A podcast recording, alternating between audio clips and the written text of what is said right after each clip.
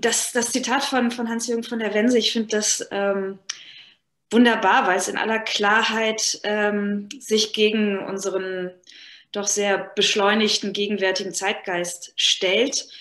Ähm, betont, dass es noch etwas mehr gibt als das Tagespolitische, das Tagesaktuelle. Ich meine, ich persönlich bin nun auch sehr am Tagespolitischen interessiert. Es ist nicht so, dass ich den Menschen davon abraten würde, die Times zu lesen. Aber ähm, ich glaube, das Zitat zielt auch nicht darauf, dass wir jetzt alle äh, unsere Zeitungsabos kündigen sollen, sondern vielmehr, dass die, ähm, die Zeitdimension, die dahinter steht, wieder mehr ins Bewusstsein kommt. Und äh, auf Hans-Jürgen von der Wense bin ich gestoßen bei einer kleinen Recherche in äh, Ostwestfalen.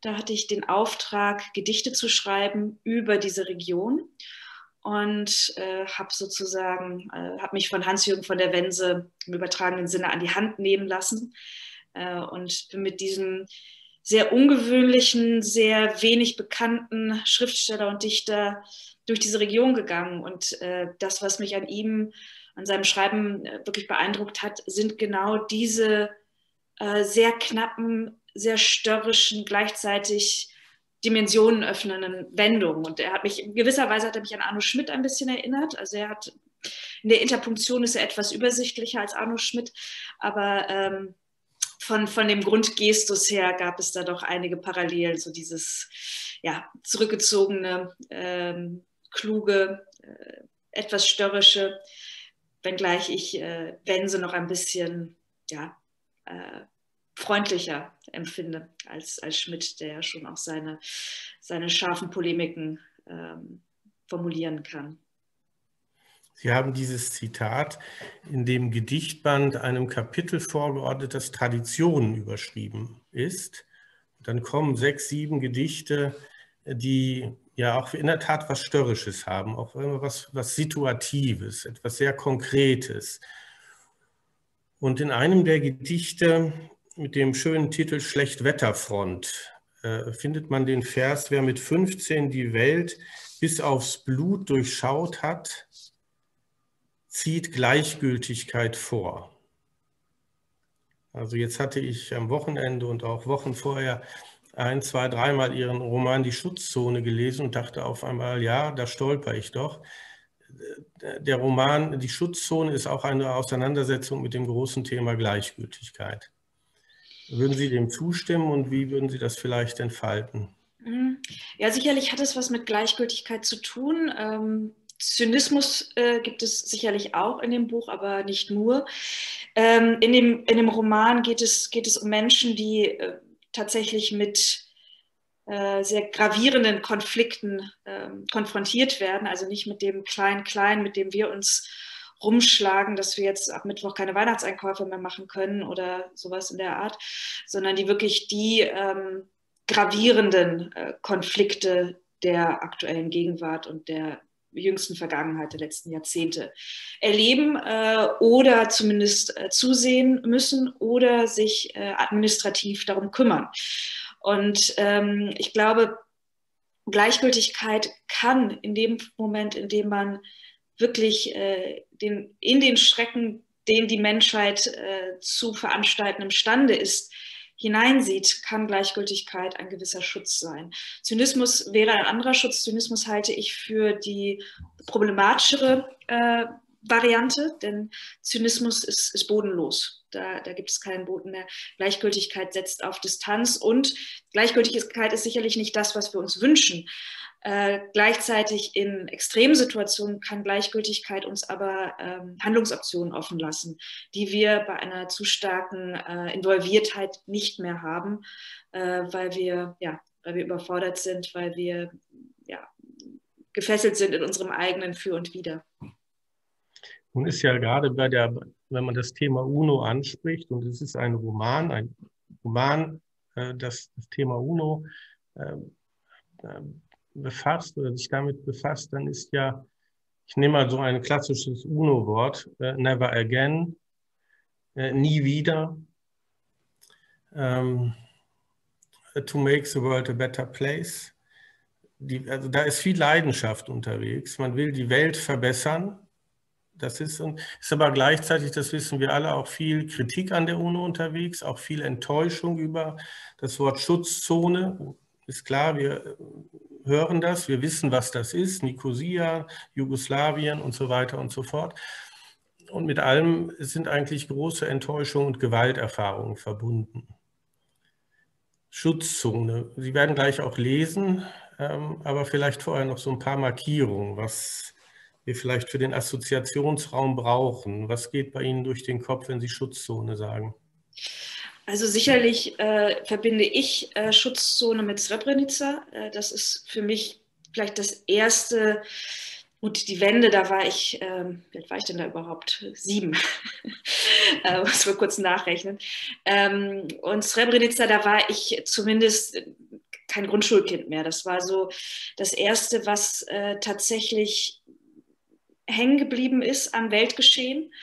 Ähm, und es war die große Enttäuschung der Hoffnung, die man hatte oder dieses Versprechens, dass es der Weltgemeinschaft gelingen wird, ähm, die schlimmsten Verbrechen ähm, der Menschheit äh, zu verhindern. Und natürlich kann man sagen, Never Again hat insofern ähm, sich bewahrheitet, es Auschwitz hat sich nicht wiederholt und äh, ein Verbrechen dieser Dimension hat sich nicht wiederholt. Aber natürlich wiederholen sich Genozide. Und ich sage jetzt natürlich, weil ich es aus meiner Lebenszeit immer wieder sehe. Wir haben Myanmar als, als, als jüngstes Beispiel. Wir hatten davor natürlich Ruanda und andere Orte. Ähm, und diese ja, extreme Enttäuschung, es ist, ja, es ist ja nicht nur eine temporäre Enttäuschung, sondern es ist eine grundsätzliche Enttäuschung, wie man das Miteinander der Menschen ähm, was man dem zutraut. Und man muss gleichzeitig sagen, dass natürlich die Vereinten Nationen dennoch auch viel geleistet haben. Also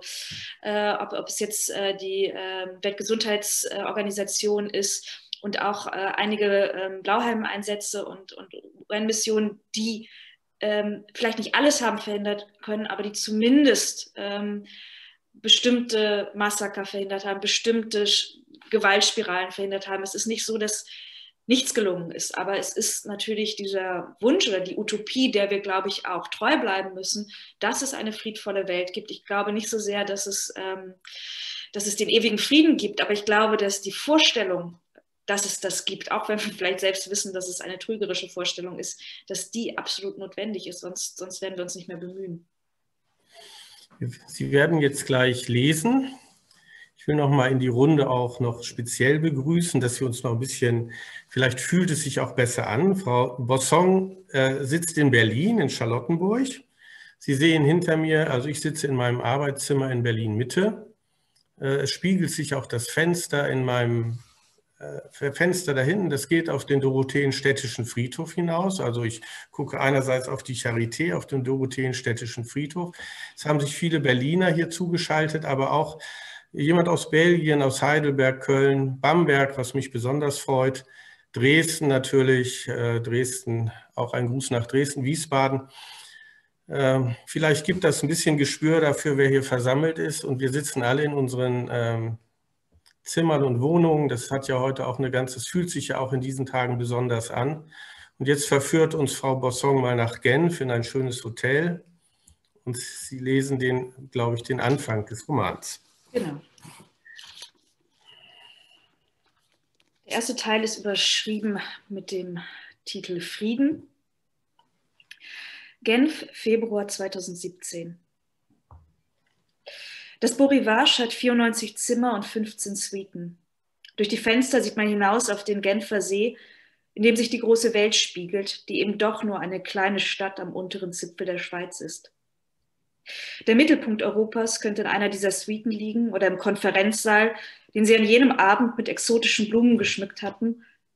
Die Badewanne aus Zimmer 317, die nach Barschels Tod lange auf dem Speicher des Hauses gelagert hatte, war von einem Angestellten falsch beschriftet und versehentlich entsorgt worden. Sonst geschahen in diesem Haus selten Missgeschicke.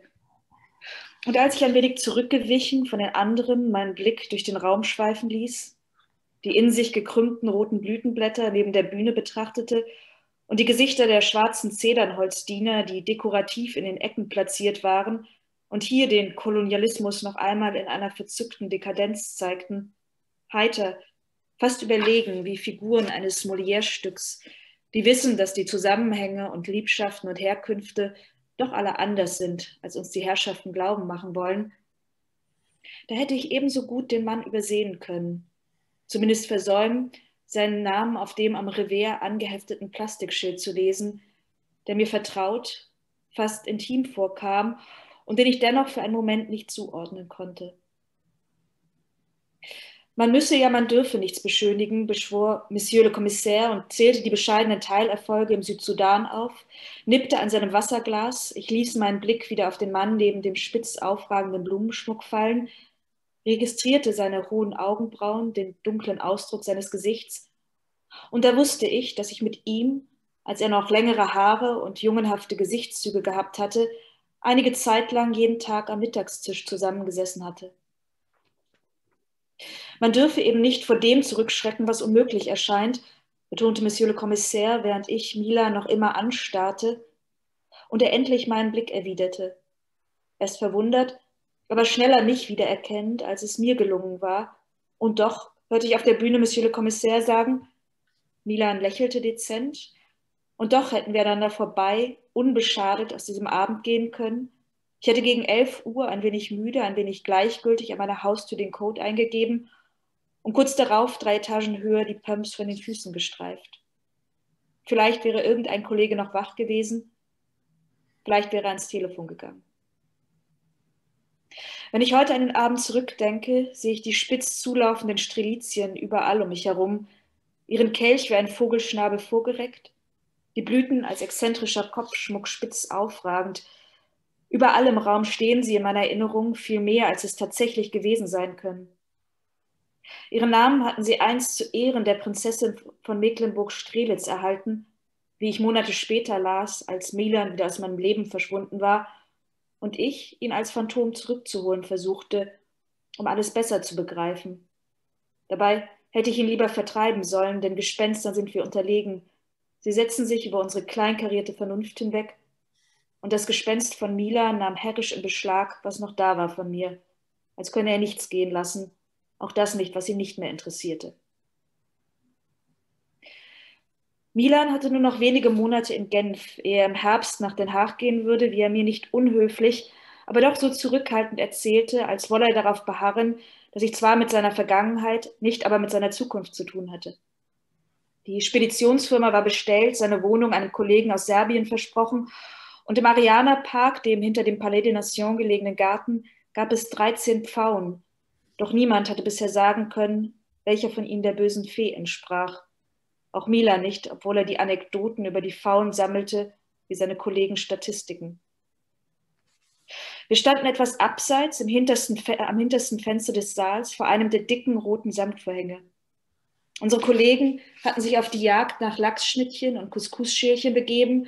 Sie, die am Mittag, vielleicht sogar am späten Nachmittag erst in der Kantine des Palais de Nation ein Sandwich oder in einem der Genfer Restaurants ein Cordon Bleu gegessen hatten, kämpften sich nun verbissen an die Nahrung heran, in einer obszönen Mimikrie, als stünden sie vor einem Hilfskonvoi der UN und die hochdekorierten Kellner geben nicht Porzellanschälchen und Servietten aus, sondern jene in blauer Zeltplane verschnürten Nahrungsmittelpakete, die über Gebieten abgeworfen werden, in denen Hungerkatastrophen aktenkundig geworden sind. Milan war lediglich acht Jahre älter als ich, keine halbe Generation, und doch war er längst in einem geordneten Leben angekommen, mit seinem Posten im Menschenrechtsrat nach all den Jahren, die er im Westjordanland und in Mosul verbracht hatte, in Büros, die Luftschutzbunkern glichen, geordnet jetzt mit seiner Ehe, seinem Kind, das ihn dazu bewogen hatte, die Krisengebiete gegen Genf einzutauschen und nach Genf nun also die Niederlande, der Strafgerichtshof, seine Kündigung bei den Vereinten Nationen zum Ende des Sommers.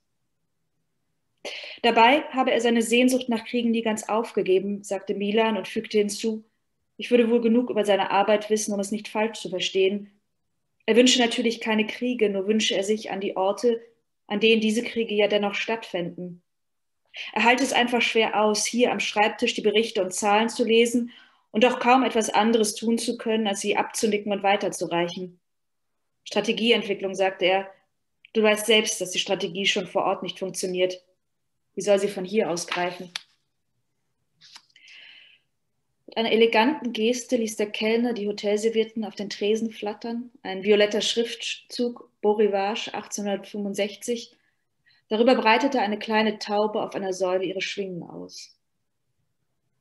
Im Nachhinein scheint es oft nicht mehr erkennbar, welcher Schritt zu welchem geführt hat, welche Geste zwingend auf eine andere gefolgt ist, an welchem Punkt man nicht mehr umkehren konnte sondern sich nur noch der zwangsläufigen Choreografie unterwerfen.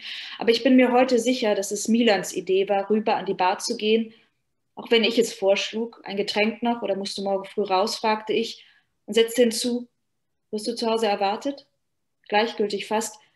Mich interessierte seine Frau nicht. Ich wollte lediglich nicht zu mir, wo ich zwischen den erdrückend weißen Wänden auf dem ebenso weißen Sofa sitzen und Zeitung lesen würde, bis ich müde genug wäre, um einzuschlafen. Zu viele Konflikte, zu viele Kosten, sagte Wieland. Die Leute wollen ihr Geld lieber für andere Dinge ausgeben. Und wir?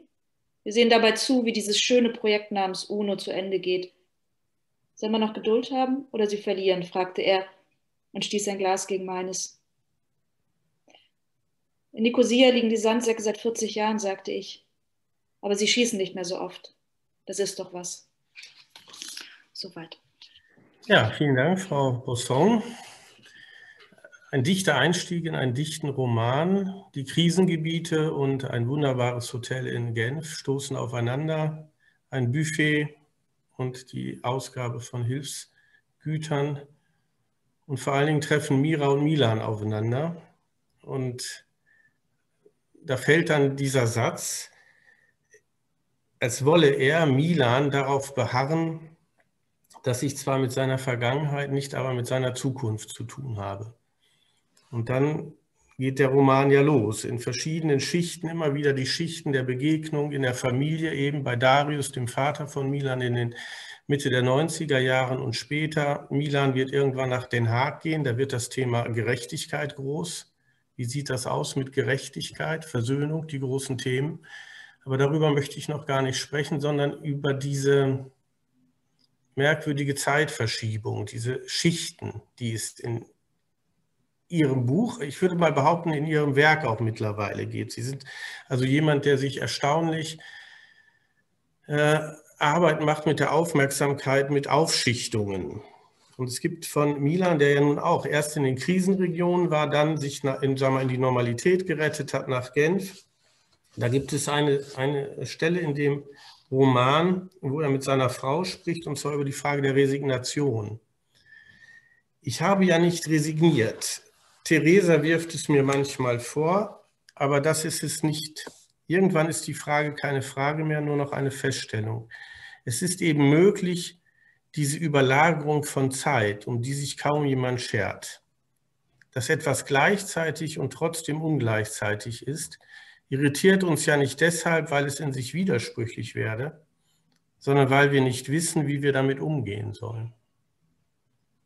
Und das ist, glaube ich, sowas, was auch in diesem Ort laufend und auch in diesem Buch laufend vorkommt, dass bestimmte Orte sich die Zeitebenen übereinander schichten und uns mit der Wiederholung, der Hoffnung auf Neues, auf Gewaltdurchbruch, auf Versöhnung.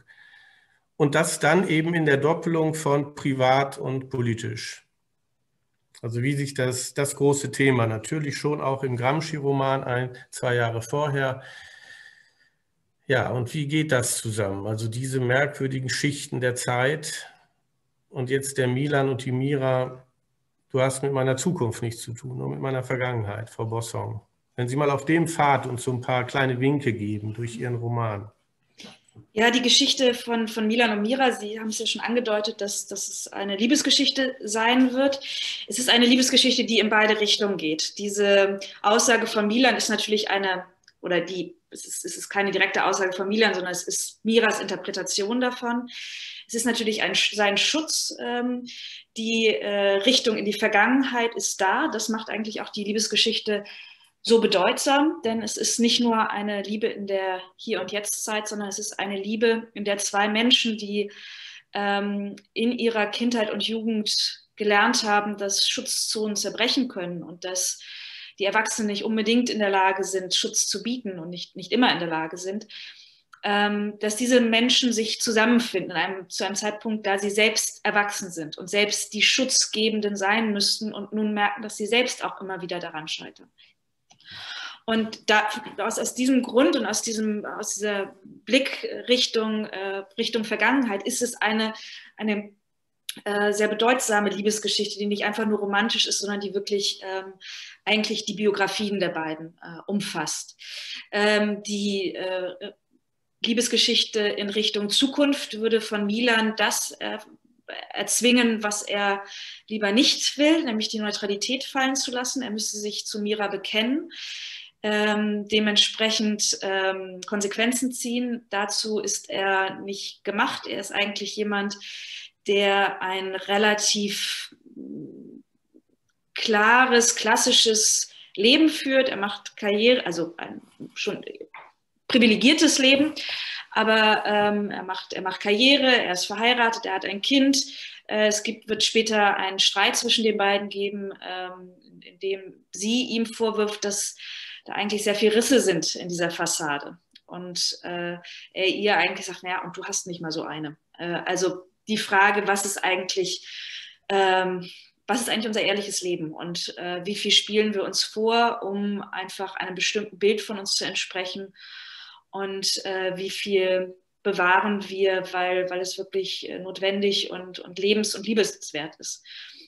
Also das sind die beiden Richtungen dieser, dieser Liebesgeschichte und diese Zeitebenen, ähm, das, das kommt immer wieder in Büchern von mir vor, dass ich Zeitebenen miteinander verschränke. Ähm, bei Webers Protokoll, meinem ersten richtigen Roman, ist es vielleicht noch am deutlichsten. Da ist äh, der Protagonist ähm, Konrad Weber in den 50er Jahren, der immer wieder aus er von Erinnerungen eingeholt wird, der 30er, 40er Jahre, die er versucht loszuwerden. Ähm, und bei Mira Weidner ist es, ist es eigentlich ähnlich. Es ist, es ist nicht so sehr, dass sie davor wegläuft, aber es ist der Moment des Wiedersehens mit Milan, der plötzlich Erinnerungen aus ihrer Vergangenheit ähm, freisetzt. Und diese, diese Schichtung ist für mich eigentlich die, die ästhetische Umsetzung davon, wie wir uns, wie wir eigentlich Geschichte erzählen und wie wir unsere eigene Geschichte erzählen. Wir erzählen sie ja nicht, vielleicht, wenn wir es im Lebenslauf schreiben, erzählen wir uns selbst chronologisch, aber wir sind ja immer wieder damit befasst und beschäftigt und werden davon eingeholt, dass Erinnerungsbruchstücke zurückkommen. Und dann ist je nachdem, in welchen Konflikten wir uns aktuell gerade befinden, kommen natürlich manche äh, mit einer anderen Wucht wieder als andere. Und es gibt bestimmte Traumata, die wir erlebt haben. Es gibt bestimmte einschneidende Erlebnisse, die wir erlebt haben, die natürlich anders, anders wiederkehren. Aber dann gibt es auch Dinge, die, die fast eine gewisse Banalität haben, die plötzlich Bedeutung bekommen. Das heißt, das scheint mir, diese, diese Schichtung scheint mir, ist für mich die logischste Art und Weise zu erzählen oder die, die unserer Erinnerung, unserer, unseres Selbsterzählens gerechteste Art. An einer Stelle in dem Buch schreiben Sie ja auch, die Dinge, vor denen wir Angst haben, glaube ich, die kann man nicht chronologisch erzählen. Oder die erzählen wir nicht chronologisch. Genau. Bei der Lektüre äh, Ihrer Bücher fiel mir auf im Gramsci-Roman. Ich nenne den mal, ich zeige ihn auch mal hoch. Nora Bossong, 36,9 Grad. Also wer im letzten Jahr schon die Schutzzone als Weihnachtsgeschenk äh, verschenkt hat, kann das auch noch verschenken dieses Jahr. Das ist immer so ein Werbeblock, den ich auch in der Akademie mache dann äh, wehren sich die, äh, wehrt sich das Publikum, das jetzt ja nicht so beteiligt werden kann. Also bitte nutzen Sie die Chat-Funktion, wenn Sie irgendetwas loswerden wollen. Ich bin dankbar für jede Kritik an diesem Format, auch technischerweise, aber auch für jede Frage und einige kann ich vielleicht nachher noch hinzunehmen. Also der Gramsci, da gibt es auch das Private, das Leidenschaftliche und das Politische. Also Antonio Gramsci, dieser faszinierende Kommunist, der äh, später im Gefängnis äh, sitzt, weil ihn seine kommunistischen Mitfreunde eben auch dahin gebracht haben und natürlich die Gegner, die Faschisten. Als er in der Nähe von Moskau im Sanatorium ist, da entspinnt sich auch eine Liebesgeschichte dieses Kommunisten mit Eugenia, einer Italienerin. Und dann Antonio Gramsci vor den Toren von Moskau im Sanatorium. Und da fällt mir auf, dass das erste Mal das Wort Schutzzone vorkommt. Und zwar steht dort, Eugenia erwartet ihn mit derselben Strenge, also Gramsci, mit der er sie in ihrem Silberwaldschen Bett zurückgelassen hat, also Silberwald vor den Toren Moskaus. Sie sitzt in ihrem Bett, als seien seit seiner Gramscis Abfahrt erst Minuten vergangen. Und vielleicht ist das hier in Silberwald so. Und jetzt kommt's. In einer Schutzzone, die Zeit gibt und keine nimmt, während sich drumherum im neuen Russland die Ereignisse überschlagen. Wir sind jetzt in der Zwischenkriegszeit, zwischen 1918 und 1939, also in den 20ern. Und jetzt wird, äh, da kommt das Wort vor und äh, das scheint ein Schlüsselwort zu sein, würde ich jetzt mal sagen. Eine Schutzzone ist eine Zone, die Zeit gibt und keine nimmt. Also das Ortsbild wird durchbrochen durch die Zeit. Irgendwas wird Zeit gegeben und das ist wohl auch bei Miran und Mira und Milan so. Aber was heißt das, Zeit geben? Naja, es ist ähm, im Prinzip, ich glaube, wenn man kann es fast in so eine existenzielle Dimension runterbrechen. Das, was wogegen wir ankämpfen, ist, dass unsere Zeit abläuft, dass ähm, wir der Zeit hinterherrennen, dass äh, sie uns so Handlungen abverlangt. Die Zeit will immer etwas von uns. Wir können nicht einfach ruhen in der Zeitlosigkeit. Äh, und eine Schutzzone ist, äh, man kann es vielleicht auch so sehen, ein, ein Ort, also die ideale Schutzzone, nicht Srebrenica, die behauptete Schutzzone, die dann keine ist, sondern äh, eine, eine wirklich gedachte Schutzzone wäre ein Ort, der uns ähm, diese, diesen Raum gibt, diese, diese Zeit, in der wir zu uns kommen können, in der wir äh, unsere Energie nicht hergeben müssen, sondern uns ähm, sortieren, erholen, können, in der für uns gesorgt ist sozusagen. Und äh, die, äh, die beiden sind, sind, ja wirklich gerade in den äh, wildesten Tagen ähm, um Moskau, also die, die Revolution ähm, oder die Zeit kurz nach der Revolution wirft da alles, alles über den Haufen.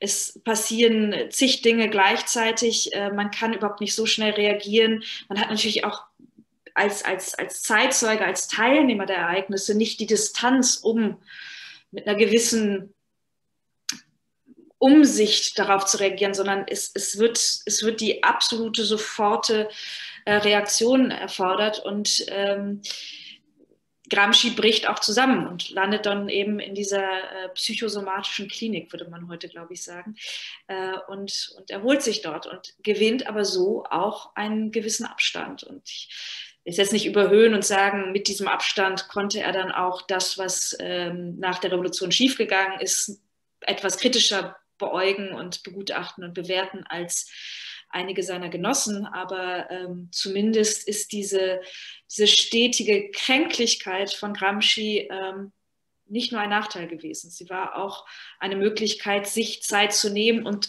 Abstand zu den Ereignissen zu gewinnen. Für mich hört sich das alles wie ein großes Plädoyer an für A, wir brauchen sowas wie eine UNO, wir brauchen auch diese Art von, ja, wie soll man das sagen, diese Art von Genf und Beau Rivage und Sitzungszimmer und kaltes Licht und Verhandlungen und Geduld und Verfahren und sie mal wieder anfangen.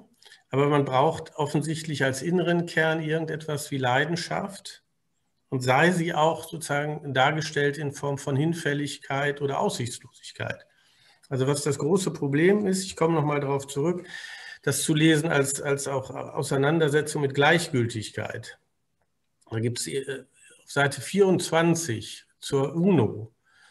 Manche meiner Kollegen redeten gerne davon, die Vereinten Nationen seien eine große Familie.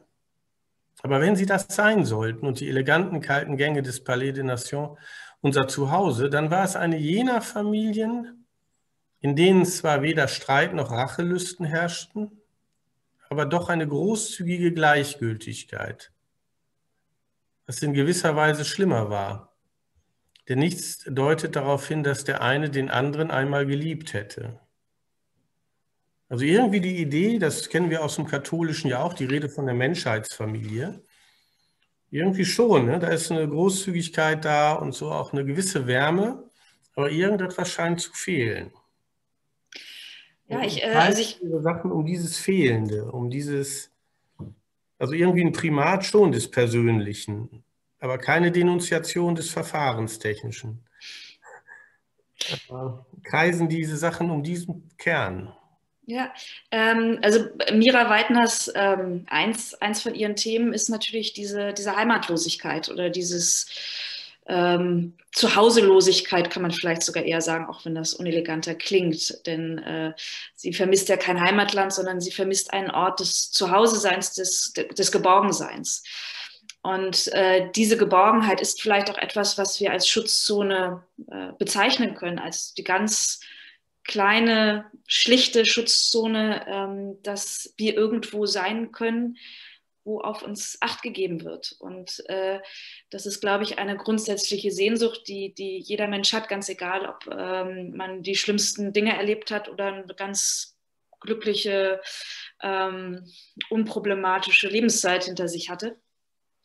Äh, und ähm, die, diese Gleichgültigkeit, von der Mira in diesem, in diesem Fall spricht, das ist, äh, das ist ja genau äh, eigentlich die größte Kränkung. Ähm, wenn ähm, beispielsweise in einer Familie äh, heftiger Streit ausbricht, passiert das ja meistens, weil ähm, jemand verletzt ist, weil, weil man aber doch aneinander hängt. Das Schweigen ist eigentlich schlimmer.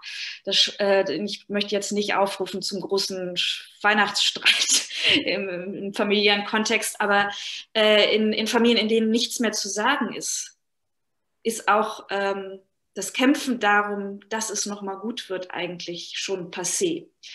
Und äh, die, jemandem gleichgültig zu sein, ist, ähm, ich sagte vorhin, es kann eine Form der Distanznahme sein. Das heißt, ich kann mich dazu verhalten. In einem politischen Kontext, da geht es ja mehr Richtung mhm. Neutralität.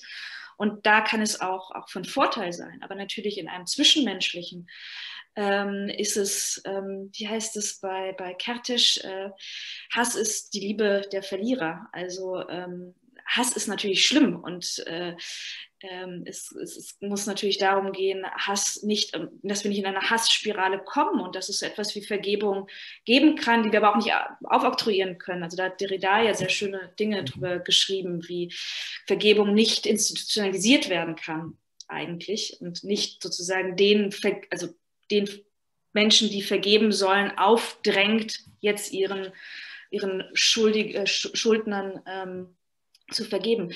Aber ähm, Jetzt habe ich den Faden verloren, weil ich zu viel über Derrida geredet habe. Das ist bei Derrida kein Problem. Der verliert ja konsequent seinen Faden. Genau, eigentlich bin ich da äh, wiederum auch nur konsequent.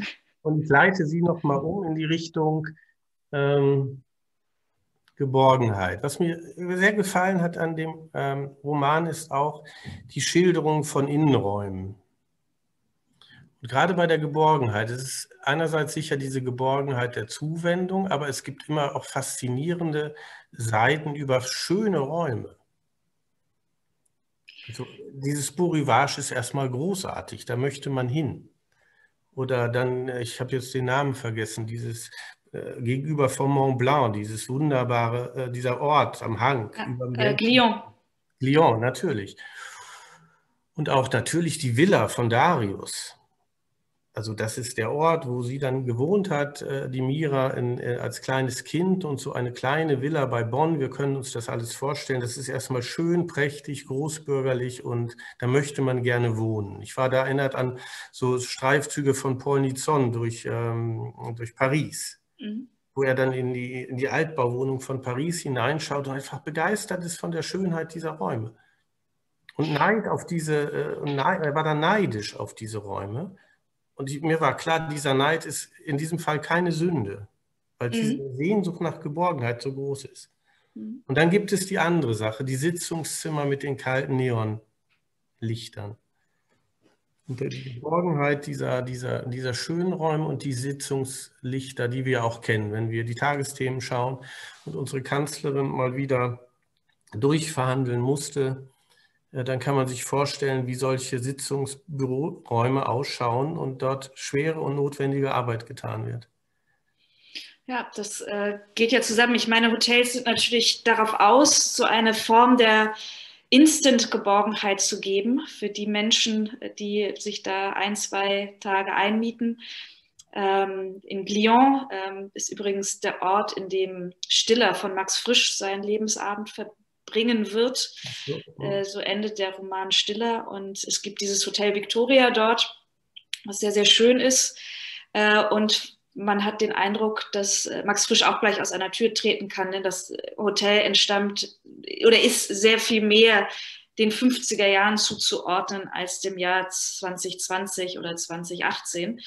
Ähm, es ist wirklich in gewisser Weise in der Zeit stehen geblieben auf eine sehr schöne Art, auf eine, auch wieder eine, eine Form, sich die Zeit zu nehmen und sie nicht herzugeben, zu konservieren.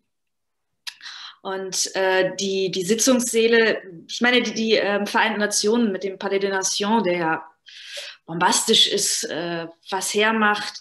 Es ist natürlich auch ein, ein äh, radikaler Kontrast zu den Orten, an denen dann äh, tatsächlich eingegriffen wird. Also die, die kleinen Orte im Ostkongo oder in Burundi, ähm, da sind äh, vielleicht nicht ganz so viele Marmorgänge äh, zu finden.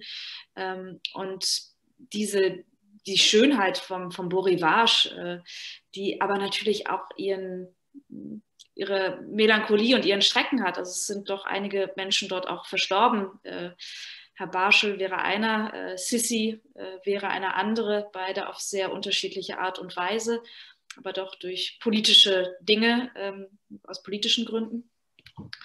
Und äh, diese, diese Traurigkeit, die in solchen, in solchen Orten steckt, weil es kein Ort des Bleibens ist, äh, normalerweise, äh, außer Hotel Savoy von, von äh, Josef Roth, äh, wo das ein, ein Ort des Ankommens ist und des Längerverweilens. Aber diese Faszination von Hotels ist etwas, was, äh, ja, was für mich sehr zu dieser ganzen äh, Genfer, äh, diesem Genfer Milieu gehört, weil es ist natürlich ein Leben zwischen den Orten, nicht an einem Ort. Sie haben schon angedeutet, wir müssen jetzt unbedingt noch auf Afrika kommen und eben die anderen Orte, nicht so dieses, dieses, diese Hotels, sie sind Orte auch des Nichtbleibens. Sie deuten es auch an. Barschel kommt auch vor im, äh, im Roman, aber sie denunzieren sie nicht, diese schönen Orte. Und gleichzeitig gibt es den anderen, es, es gibt ja viele Romane, die das tun. Also die gucken dann eben nur nach ähm, Afrika und das kommt in unverminderter Härte bei Ihnen ja im Roman auch vor. Und da wird es dann auch, sagen wir mal, danach religiös und theologisch ganz, dass man den Atem anhält. Und da muten Sie ja auch dem Leser einiges zu. Also 1994 die Massaker in Ruanda, wir haben die vielleicht alle noch vor Augen. Mira, Burundi, das liegt alles sehr nah beieinander. Wir in der Akademie haben im letzten Jahr Mukwege hier gehabt, den berühmten Arzt, das ist ein Termin, den man nicht vergisst. Im Kongo, alles liegt dort in der Ecke. Äh, eine der längsten, ich glaube, die längste UN-Mission überhaupt. Und sie hat zu nichts geführt oder zu fast nichts. Und jetzt eben Burundi und ähm, die Massaker dort. Und da wird Mira eben konfrontiert mit einer, einem, einer Gestalt, Aimee, und mit großem, ja, mit einer großen Hellsichtigkeit gegenüber dem To Make the World a Better Place. Also die Welt verändern. Hannah Arendt und Karl Jaspers gelesen, hat man Ideen von Weltveränderung, große Autoren, aber die Realität dort in, in, in Afrika ist eine andere. Und das ist jetzt der andere Ort, wo also die Frage der Versöhnung aufbricht. Mira arbeitet dann in Wahrheitskommissionen nach den Massakern. Genau, äh, ja, also die Wahrheitskommission ähm, hat natürlich in sich einen sehr christlichen ähm, Grundgedanken. Also es ist komplett heißt es ja Wahrheits- und Versöhnungskommission. Also es geht um diese Versöhnung. Das ist genau das, wo ich äh, vorhin den Faden verlor. ähm, diese Frage, kann eine Institution oder eine Kommission Menschen äh, zur Versöhnung äh, bringen? Also die äh, eine, eine ähm, Timothy Garden Ash hat, ist, hat aus, einem, aus einem Protokoll zitiert, das greift dann Derrida wieder auf, ich greife es jetzt auch wieder auf, eine Frau, die in einem Massaker ähm, Schlimmstes erlebt hat, äh, wenn ich mich richtig erinnere, ist, glaube ich, ihr Mann vor ihren Augen ermordet worden. Und ähm, sie wird in so einer Kommission gefragt, können Sie vergeben? Und äh, sie sagt, pas encore, Also noch nicht, wobei dieses Pas encore, darauf hebt dann Derrida ab. Es ist nicht, das ist auch wieder so eine Frage der Zeitlichkeit. Heißt es jetzt noch nicht, aber fragen Sie mich in zwei Jahren nochmal? Oder heißt es, nein, es ist eigentlich mir nicht möglich, es geht einfach nicht? Oder heißt es, ich, ich bin noch nicht so weit, ich, ähm, ich, ich muss selbst noch wachsen, um, um stark genug zu sein zu so einer versöhnenden Geste? Und äh, das heißt, sie, äh, also Mira Weidner, um wieder auf der Romanebene zu kommen, ist genau in dieser äh, ja, sowohl wichtigen wie auch problematischen Situation. Sie spricht mit Menschen. Äh, sie ist noch nicht in der Wahlkommission, sondern sie bereitet sie vor. Sie sucht Menschen, die für diese Wahlkommission geeignet sind und will sich da auch gegen die Regierung durchsetzen, die eigene Vorstellungen hat, die dann, das wäre dann so eine Art ähm, Freifahrtschein für, für alle ähm, Kriegsverbrecher, äh, die der Regierung in den Kram passen. Da, dagegen möchte sie auch mit, mit NGO-Leuten und äh, solchen Leuten zusammenarbeiten, aber eben auch äh, mit EME. Und EME ist ähm, Soldat oder also Offizier. Ähm, es ist klar, dass er Menschen ermordet hat. Es ist nicht klar, in welchem Rahmen, denn ähm, es macht ja schon einen gravierenden Unterschied, ob ein Soldat in einem Kampfgeschehen einen anderen Soldaten tötet oder ob es zu Tötung von Zivilisten kam, was zu Kriegsverbrechen kam. Das bleibt ein bisschen, man nimmt schon an, dass es etwas äh, dunkler ist, ähm, aber es bleibt doch offen. Und äh, für Mira ist aber natürlich klar, dass sie nicht weiterkommt, wenn sie genau so jemanden ausklammert. Und wenn sie sich in äh, ihre schöne Welt zurückzieht, in der ähm, ja, Massaker zu Statistiken werden und in der ähm, man eigentlich Menschen, die so gehandelt haben, nicht mehr, nicht mehr wahrnehmen will, weil man äh, auch nicht an diesen allerdunkelsten Momenten rühren möchte. Und Emil selbst ist ein sehr charmanter Mensch, also auch er ist jetzt nicht der ähm, durchweg äh, rohe, böse, brutale Mann, sondern ist sehr charmant, sehr gebildet, äh, gut aussehend, hat eine angenehme Stimme. Also all das, was man vielleicht äh, klischeeweise nicht so sehr verbinden würde, weil man es nicht verbinden will, weil es uns natürlich einfacher fällt, wenn wir die Menschen, die böse Handlungen äh, begangen haben, mit einem äh, durch und durch bösen Äußeren und einem durch und durch bösen Charakter ausstatten und nicht vielleicht mit einem ähm, zwiespältigen Charakter, der sehr böse Anteile hat, aber auch ähm, andere Momente. Ja, das müssen Sie alles noch im Original lesen, wenn Sie das noch nicht alle gelesen haben hier, äh, wo immer Sie uns jetzt zuhören dieser Konflikt um die Versöhnung, der wird vielfältig changierend ausgezogen. Es geht einmal um zum Beispiel die Möglichkeiten und die Grenzen auch des Erzählens zum Beispiel. Das ist ein Thema, das immer wieder vorkommt. Dann, dann glaube ich auch das Thema, ähm, dass Kinder, das Kindliche in uns, vielleicht weil es einen näheren Zugang hat zu, zum Ursprünglichen und zum Wunder. Also die Versöhnung ist eigentlich nicht vorgesehen. Also der melancholische Auskunft, also jemand ganz besonders frommes, der dort eine Versöhnungsbotschaft finden will in dem Roman, der wird sie nicht finden. Also Versöhnung in diesem häufig doch von uns sehr vollmundig in den Mund genommenen Kontexten. Also Sarah, die Freundin von Mira, sagt ihr an einer Stelle, Versöhnung ist Unsinn. Versöhnung ist ein Wort aus den Berichten und dem Neuen Testament, den Berichten der UNO und dem Neuen Testament. Also das wird hier sehr eng nebeneinander gestellt. Also die Versöhnung, die Kinder, das Kind und die Versöhnung. Und dann gibt es aber wieder ein Loblied, zum Beispiel, das fand ich sehr schön, über das Zögern als Gangart der UNO. Es gibt so eine ganze halbe Seite über zehn Variationen des Zögerns und das sei die Arbeit der UNO. Also das ist eben kein Erfolg zugleich, wo man irgendwie ein Problem löst, sondern es gibt Variationen des Zögerns. Und da haben Sie wieder das Zeitthema. Und das Zögern ist ja auch etwas, äh, wir, dürfen es nicht unterschätzen. Äh, ich glaube, wir sind äh, in politischen Kontexten gewohnt, dass wir sofortige Handlungen erwarten, dass sie solche ja, äh, gefordert werden, gelobt werden. Äh, ein zu langes Hinauszögern wird als äh, Schwäche angesehen, als äh, Unentschiedenheit.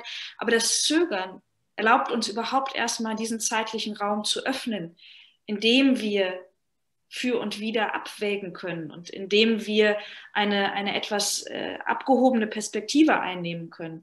Das heißt, das Zögern, was ja mit der Diplomatie durchaus sehr verbunden ist, hat, äh, hat sehr, sehr viele, ähm, sehr viel Kraft und kann sehr viel Kraft entfalten, wie auch, äh, wie ich meine, die, die Melancholie, also das Eingestehen äh, dessen, dass, dass äh, Dinge, Menschen, Gefühle verloren gehen, dass wir Verlust erleben und dass es unsere Grundkonstante ist, uns immer wieder mit Verlust auseinanderzusetzen und die Vergänglichkeit als, als stetiger Spiegel unserer selbst. Ähm, das ist auch etwas, äh, was äh, eine immense Kraft entfalten kann und äh, aus meiner Sicht eher die, äh, das Verdrängen dieser Melancholie uns blockiert und uns in vielleicht vorschnelle äh, Handlungen hinein treibt oder aber in die totale Blockade und Ohnmacht. Und ähm, deswegen äh, dieses Lob liebt auf das Zögern und auf die unterschiedlichen Nuancen. Ein Zögern ist nicht gleich ein Zögern, es kann sehr unterschiedlich sein. Es gibt noch ein, andere, ein anderes Motiv, das mich sehr angesprochen hat, ist das vom Ende der Welt.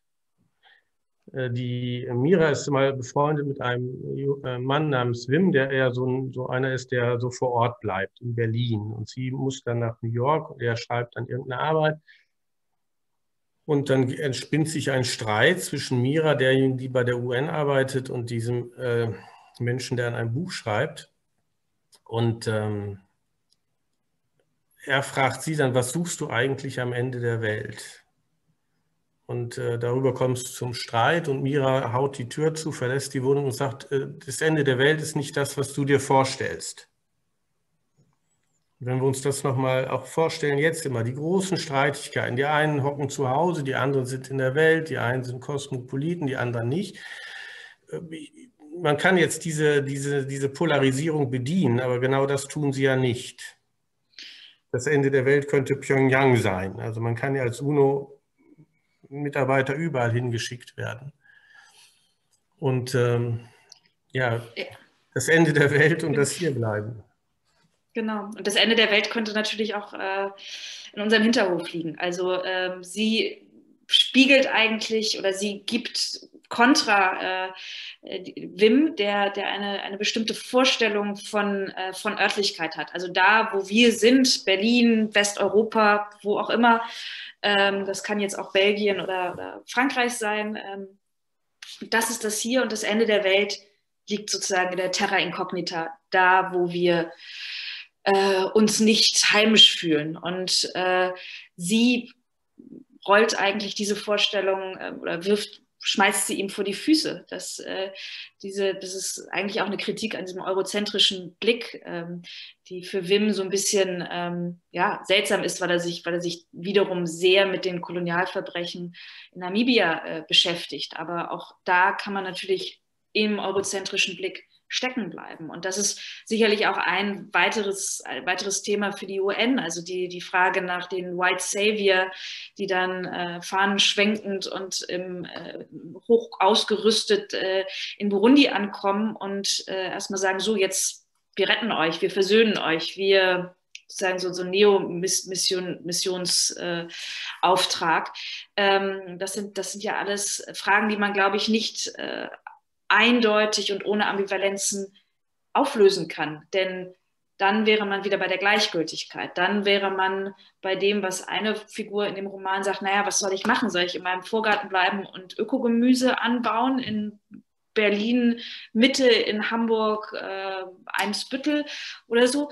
Äh, nein, ich gehe dahin und ich äh, setze mich dieser, auch dieser äh, Widersprüchlichkeit auch aus und auch diesem Vorwurf, dem ich, mit dem ich konfrontiert werde. Aber das ist natürlich etwas, was, ähm, ja, was seit, äh, seit jeher das Problem ist von, äh, wo, wo, setzt, wo hört Hilfe auf und wo fängt Herrschaft an und wo bedingen sich diese beiden äh, Arten des äh, mhm. Zusammenkommens. Vielen Dank, Frau Bossong. Ich habe jetzt hier eine Frage, die auch an alle geht und die ich auch ähm, Sie mal fragen möchte ist das, was in diesem Buch als Gleichgültigkeit charakterisiert wird, nicht vielmehr eine Haltung der Nüchternheit, der Ernüchterung, die viel mit enttäuschtem und doch immer noch gegenwärtigem Idealismus verletzter Leidenschaft zu tun hat? Und ist nicht diese Ernüchterung selbst eine Schutzzone, die Aushandeln und manchmal auch Handeln erst ermöglicht? Ernüchterung als Schutzzone? Und das ist die Frage. Und eben gerade nicht gleichgültig? Mhm. Also das ist eine sehr schöne Frage. Also Ernüchterung einerseits, man, man rückt das ja immer in Richtung Gleichgültigkeit. Aber ist diese Ernüchterung nicht doch alles andere als das, was wir als Gleichgültigkeit diskriminieren würden? Ähm, eine Völkerrechtlerin, die also mit vielen Dingen ja auch schon sehr vertraut ist ja. und auch der Akademie sehr verbunden. Schönen Gruß. Ja, das ist sehr schön, das ist sehr schön gefasst. Und ich glaube, dass diese, diese Ernüchterung, die dann zu einer Nüchternheit führt, dass es äh, ein, ein sehr guter Schritt ist. Und ich persönlich, ich hatte vor einiger Zeit mit einem äh, Schriftstellerkollegen ein bisschen, äh, nicht Zwist, aber wir waren uns in, einer, in einem politischen Punkt uneinig, ob, äh, ob es der Politik gut tut, wenn sie emotionaler ist. Es ging um Angela Merkel und Hillary Clinton. Und meine Meinung dazu ist, äh, dass Politik erst einmal nüchtern sein sollte und die Emotionalität immer ein problematisches Element ist, wenn sie ähm, entweder eingesetzt wird, wirklich gezielt eingesetzt wird oder aus dem Ruder läuft. Und äh, die Nüchternheit, das Nachdenken, ähm, auch die Distanznahme ist die Voraussetzung überhaupt aus meiner Sicht zum politischen Handeln, ähm, weltpolitischen Handeln, aber natürlich auch äh, bundespolitischen Handeln. Und deswegen, ähm, und in dem Wissen der Enttäuschung, äh, die den Idealismus ankratzen, den Idealismus kleiner machen, als er vielleicht noch am Anfang war. Ähm, aber die Enttäuschung auszublenden, würde, würde wahrscheinlich in eine verbohrte Dogmatik übergehen oder in einen, ähm, einen Idealismus, der sich selbst ständig rechtfertigen muss, weil er eigentlich um den eigenen Selbstbetrug weiß. Frau Bossong, ich schaue auf die Uhr, 12.59 Uhr. Ein wunderbares Schlusswort. Ich nehme es mal so, ich bin auch gegen verbohrte Dogmatik. Das ist etwas ganz Schlimmes. Die äh, Ernüchterung und Nüchternheit, die Leidenschaft, der Sinn für die Momente, in denen alles möglich ist. Ich glaube, das muss dazukommen. Jetzt haben wir das hier digital gemacht. Ich hoffe, dass ich Sie mal in die Akademie analog einladen kann, wenn wir diesen ganzen Spuk über standen haben. Ich danke allen, die da draußen sind, wo auch immer, gerade in den genannten Orten. Ich hoffe, es hat Ihnen einigermaßen gefallen. Sie können mir ja noch einen Wink geben, was wir besser machen können. Ich werde im Januar wieder einladen und hoffe, dann sind Sie alle wieder dabei und hoffentlich alle bald hier in Berlin Mitte wieder in der Akademie. Danach kann man auch einen Wein trinken, vielleicht nicht mittags, aber dann abends. Und dann wird es schöner. Frau Bossong, vielen Dank. Herzlichen Dank. Und Ihnen allen einen schönen Gruß, wohin immer. Tschüss.